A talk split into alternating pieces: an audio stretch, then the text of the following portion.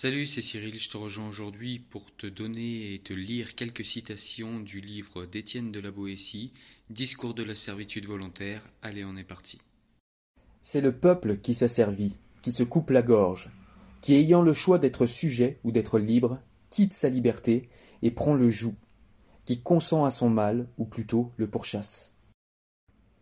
Méfiez-vous de tout le monde, et en particulier de ceux qui vous conseillent de vous méfier. Les semences de bien que la nature met en nous sont si frêles et si minces qu'elles ne peuvent résister au moindre choc des passions ni à l'influence d'une éducation qui les contrarie. Il me semble que l'on doit avoir pitié de ceux qui, en naissant, se trouvent déjà sous le joug. Qu'on doit les excuser ou leur pardonner si, n'ayant pas même vu l'ombre de la liberté et n'en ayant pas entendu parler, ils ne ressentent pas le malheur d'être esclaves. Il est incroyable de voir comme le peuple, dès qu'il est assujetti, tombe soudain dans un oubli si profond de sa liberté qu'il lui est impossible de se réveiller pour la reconquérir. Il sert si bien et si volontiers qu'on dirait à le voir qu'il n'a pas seulement perdu sa liberté, mais bien gagné sa servitude. L'habitude, qui exerce en toute chose un si grand pouvoir sur nous, a surtout celui de nous apprendre à servir, et, comme on le raconte de Mithridate, qui finit par s'habituer au poison, celui de nous apprendre à avaler le venin de la servitude sans le trouver amer. Le peuple a toujours fabriqué lui-même les mensonges, pour y ajouter ensuite une foi stupide. Quand je pense à ces gens qui flattent le tyran pour exploiter sa tyrannie et la servitude du peuple, je suis presque aussi souvent ébahi de leur méchanceté qu'apitoyé par leur sottise. Le tyran tyrannise grâce à une cascade de tyrannos, tyrannisés sans doute, mais tyrannisant à leur tour. On ne plaint jamais ce que l'on n'a jamais eu, et le regret ne vient point sinon qu'après le plaisir et toujours est, avec la connaissance du mal, la souvenance de la joie passée. La nature de l'homme est bien d'être libre, et le vouloir être. Mais aussi sa nature est telle que naturellement il tient le pli que la nourriture lui donne. Le théâtre, les jeux, les farces, les spectacles, les gladiateurs, les bêtes curieuses, les médailles, les tableaux et autres drogues de cette espèce étaient pour les peuples anciens les appâts de la servitude, le prix de leur liberté ravie, les outils de la tyrannie.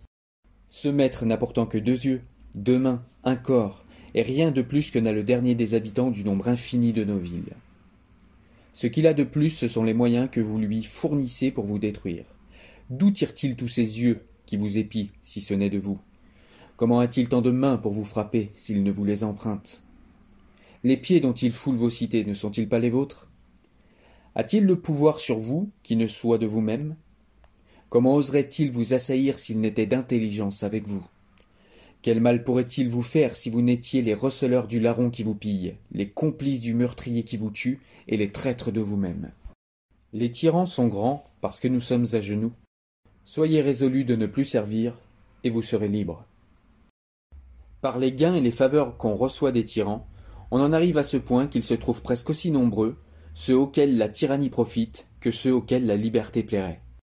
La soumission n'est pas affaire de puissance, elle est le produit de la peur, ou encore, le principe de la servitude n'est pas physique, il est psychologique. Le feu qui me brûle est celui qui m'éclaire. Ce tyran seul, il n'est pas besoin de le combattre, ni de l'abattre. Il est défait de lui-même, pourvu que le pays ne consente point à sa servitude. Il ne s'agit pas de lui ôter quelque chose, mais de ne rien lui donner. Nous flattons le cheval dès sa naissance pour l'habituer à servir. Les hommes, nés sous le joug, puis nourris et élevés dans la servitude, sans regarder plus avant, se contentent de vivre comme ils sont nés, et pensent point n'avoir d'autres biens ni d'autres droits que ceux qu'ils ont trouvés. Ils prennent pour leur état de nature l'état de leur naissance, croient n'avoir d'autres biens ni d'autres droits que ceux qu'ils ont trouvés. Ils prennent pour leur état de nature l'état de leur naissance. Ce qu'il y a de clair et d'évident, que personne ne peut ignorer, c'est que la nature, ministre de Dieu, gouvernante des hommes, nous a tous créés et coulés en quelque sorte dans le même moule pour nous montrer que nous sommes tous égaux, ou plutôt frères.